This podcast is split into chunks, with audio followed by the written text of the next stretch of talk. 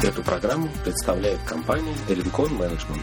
Rincon Management – профессиональная организация системы продаж для российских и зарубежных производителей. Здравствуйте, меня зовут Константин Корнеев.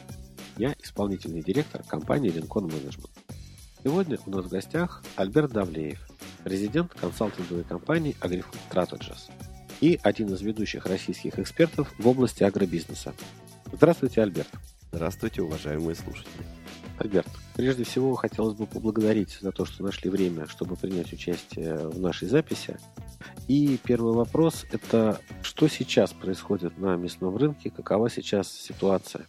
Современный мясной рынок в мире сегодня переживает очень интересную ситуацию. С одной стороны, это общий подъем потребления, прежде всего за счет э, увеличения покупательной способности крупных э, потенциальных и реальных потребителей. Это Юго-Восточная Азия, то же самое Китай, а, огромные рынки Индонезии, Малайзии и Индии, а, которые прирастают миллиардами. А с другой стороны, резко растущая озабоченность современного мира тем, что происходит в выращивании э, всего сырья мясного производства. Это прежде всего озабоченность э, двумя мощными пластами потребительских представлений о том, как нужно выращивать э, скот и птицу. Это то, что называется animal welfare, э, благосостояние животных. И второе – это тот э, ущерб или же тот влияние, которое оказывает современное выращивание мяса на мировые ресурсы, то есть sustainability. Э, по-русски это часто называют устойчивым развитием. Эти факторы сегодня э, приходят в противодействие друг с другом, и сталкиваются в мозгах потребителей в практически неразрешимую дилемму. С одной стороны, хочется потреблять качественные и надежные продукты, с другой стороны, э, животных жалко или птичку жалко. А больше всего жалко ту планету, в которой будут жить наши дети. Как решается эта проблема? На самом деле э, по-разному. И мы видим самые главные проколы в решении этих проблем в таких случаях, как э, скандал с кониной в Европе, как снижение потребления или резкое падение потребления мяса птицы в Китае из-за э, вспышек, непрекращающихся вспышек птичьего гриппа на территории страны и вокруг нее. То есть э, в конечном итоге потребитель не получает гарантии безопасности той продукции, которую он хочет получить.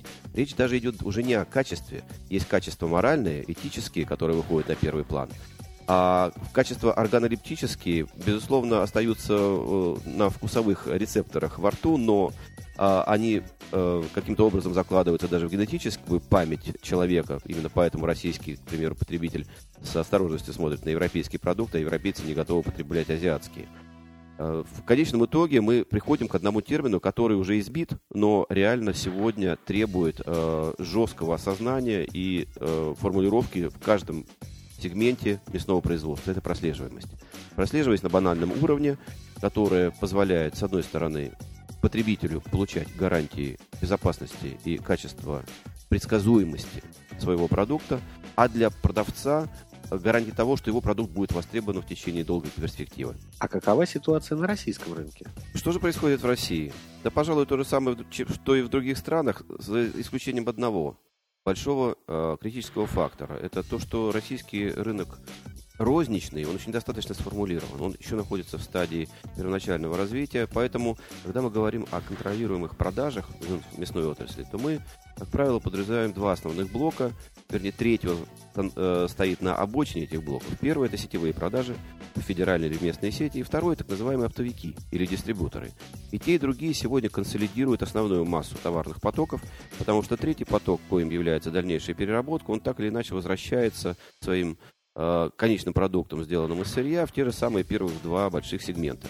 Поэтому сегмент переработки мы затрагивать не будем. А вот что касается сетевой, э, федеральной и местной розницы, то, безусловно, на переднем плане проблем, которые стоят у поставщиков, это как удовлетворить аппетиты той или иной розницы. Сегодня монополизация федеральными сетями Э, местных рынков э, значительно нарастает. Э, мы видим, насколько быстро развиваются ведущие игроки рынка, такие как Магнит, Ашан, группа X5.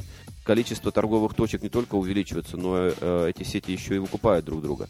Поэтому заказы, которые готов был бы предложить поставщик еще год или же полгода назад или месяц назад, они уже недостаточны по объему или же по разнообразию ассортимента а, для того, чтобы удовлетворить растущие потребности клиентов этих федеральных сетей. С одной стороны. С другой стороны, те же самые производители э, всячески э, обвиняют сети в том, что невозможно войти на полку. Э, вот эти два конфликта, по большому счету, сводятся в одной точке. В способности предоставить, способности поставщика предоставить надежный, постоянный уровень качества и сервиса, который двигает его продукт. По большому счету, продается не сам продукт, а продается предсказуемый, упакованный кусок мяса или колбасы с одинаковыми стабильными качествами, которые знает не только э, продавец, то есть э, сеть, но и конечный потребитель. Соответственно, он востребован в определенном э, промежутке времени или же, или же больше, тогда заказы увеличиваются, либо меньше, тогда он требует э, дополнительного замещения. В сетях такая э, процедура становится более простой, чем с оптовиками. Оптовики очень часто э, имеют свою собственную политику столкновения интересов разных поставщиков, поэтому глубоко ангажированных оптовиков гораздо меньше, чем более лояльных сетей. Сети работают несколько более системно, чем оптовики, что и э, в конечном итоге приводит к альянсу между поставщиком и сетями, э, выражающимся в виде собственных торговых марок. Таким образом, две э, части этого процесса, и поставщик, и э, продавец, сходятся в одном. Собственная торговая марка как гарантия для конечного потребителя, гарантия надежности, четкости поставок и предсказуемости качества. Ребят, а как по-вашему сейчас развивается ситуация, о которой вы говорите, э, учитывая тот факт, что сейчас рынок фактически является падающим? А, в истории мясного рынка было несколько фаз падений. Мы все прекрасно помним 98 99 2000 год, когда большинство производителей перешли на самые дешевые нишевые товары, даже вернулись в советскую упаковку, в советскую колбасу, которую уже за десятилетия лихих 90-х многие позабывали. Второй э, волной кризиса, который ожидали э, в 8, 9, 10 году, по большому счету мясников не накрыло. А, наоборот, э, произошло определенное увеличение продаж живого мяса, какими э, представляются цельномышечные или же натуральные полуфабрикаты, или рубленые полуфабрикаты, не готовые.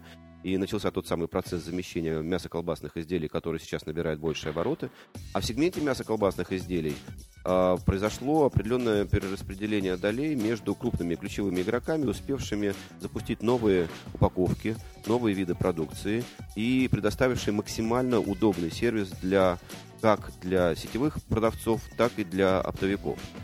А, при этом я снова вернусь к тому слову, которое прозвучало с самого начала. Это сервис.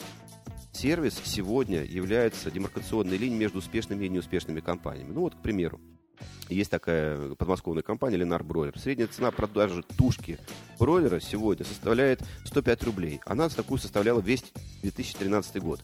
Соседние птицефабрики в Подмосковье продают такую же тушку с такими же абсолютно органолептическими свойствами, такой же степенью выделки, такого же веса, с такими же сроками выращивания, с такой же конверсией, по технологическим параметрам точно такая же курица, в среднем по 68, по 72 рубля. Они удивляются и спрашивают, почему? Да потому что а, эта компания сумела за 15 лет своей работы выстроить такой сервис, за который а, а, оператор розницы будет платить любые деньги, ну, разумные деньги, э, зная, что эта компания никогда его не подведет ни в качестве э, поставки той продукции, которая приходит, у него не будет рекламации от потребителя, у него не будет плохого запаха с э, полки, что он привезет его точно в срок ровно столько, сколько нужно, а если нужно больше, то он еще и довезет.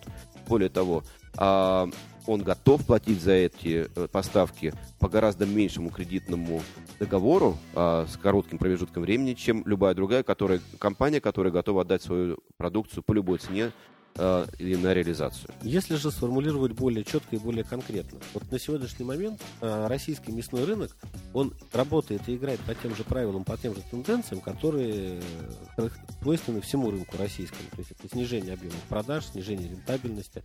Вот э, какие действия необходимо предпринять или что нужно делать, чтобы, по крайней мере, либо снизить это влияние, либо, наоборот, даже выйти победителем? Россия в 2014 году начала годовой год с двух больших явлений. Первое – это резкое падение обеспеченного потребительского спроса, который не позволяет расширить ни объемы продаж, ни увеличить их стоимость. второе – это обесценивание рубля, медленная девальвация рубля.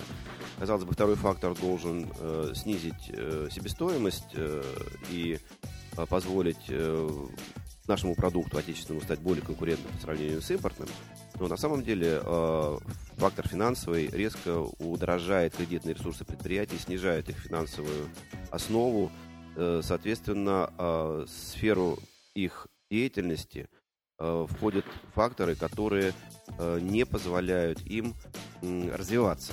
Вот для того, чтобы удержаться на этом рынке или же захватить долю своих конкурентов, которые более слабые, чем ты, снова возвращаемся к термину сервиса. В любой кризисной ситуации продаваться будет в любой категории ценовой, дорогой и более дешевый, тот продукт, который имеет, а, предсказуемое качество, и, б, происходит от поставщика, обеспечивающего лучший сервис продавцу. А что вы скажете по поводу значимости аналитики в этой ситуации? Для того, чтобы понять, лучше ты или хуже, существуют обычные простые технологии, методологии, которые в инструментарии своем называются бенчмаркинг. То есть сравнение себя с другими компаниями. Сожалению, к очень большому сожалению, на фоне э, несуществующих или же плохо функционирующих э, инструментов сбора статистической информации, а тем более бизнес-информации, и отсутствие нормальной отчетности, бенчмаркинг в России э, на сегодняшний день практически не существует.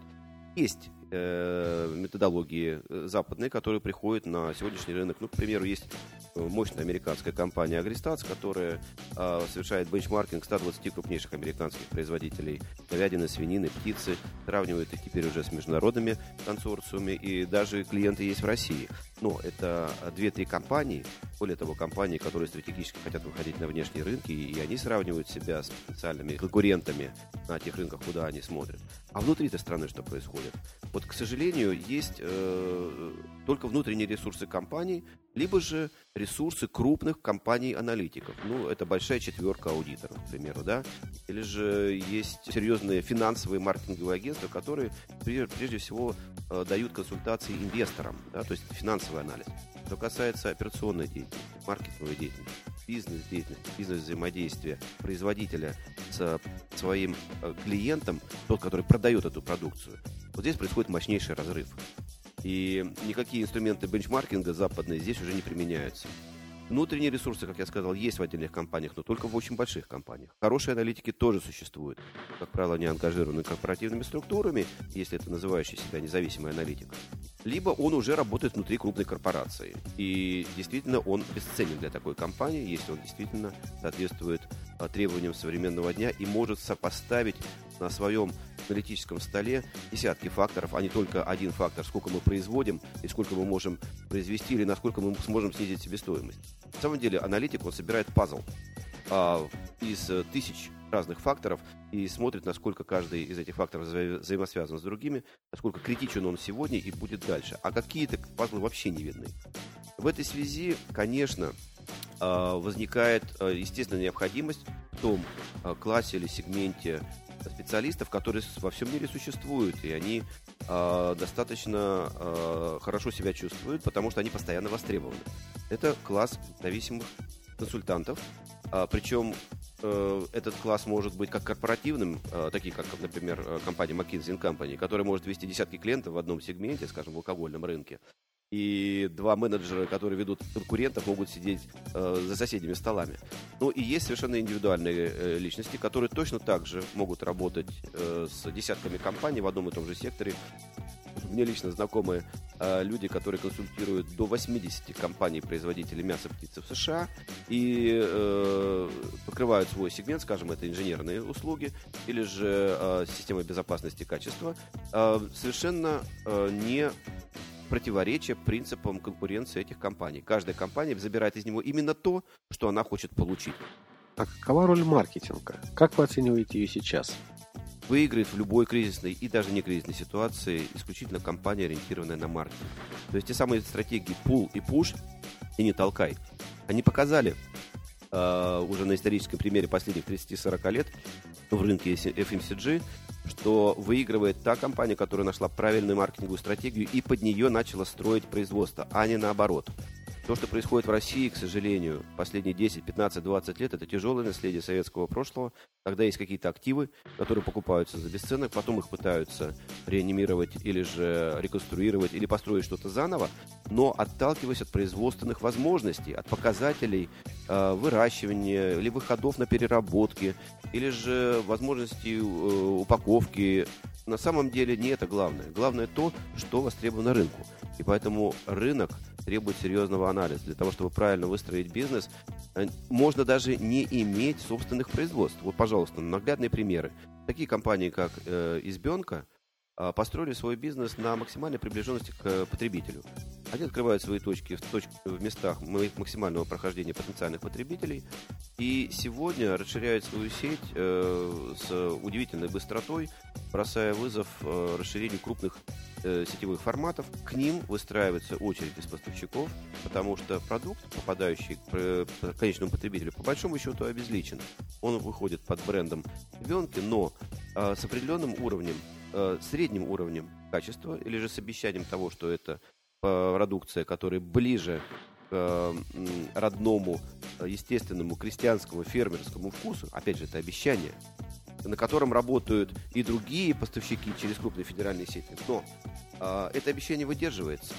Э, именно поэтому э, производители любого класса готовы сотрудничать с такими сетями. Почему? Потому что это маркетинговая ориентированная компания, и успех она выстраивает исключительно на удовлетворении потребностей своего целевого потребителя и предоставляя ему постоянный, одинаково предсказуемый сервис. И вот, резюмируя то, о чем мы сегодня с вами говорили, буквально в нескольких пунктах. Что нужно делать, чтобы быть успешным на сегодняшнем непростом рынке? Ну, по большому счету, это три слона. Первый – это сервис, это гарантии качества, предсказуемости, стабильности продукта – и для потребителя, и гарантии сервиса и обслуживаемости, предсказуемости в поставках для оператора розницы или для оптового продавца. Второе – это маркетинг.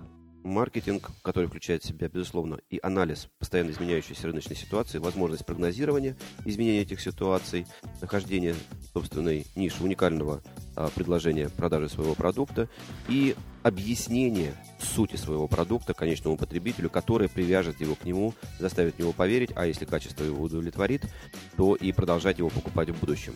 Создание бренда компании. То есть, по большому счету, ценность компании в конечном итоге сведется уже не к не стоимости активов и количеству денег на счетах, а именно стоимостью того бренда, который она представляет в мозгах людей. Ну и Здесь ключевое слово, я к нему уже подошел, это люди.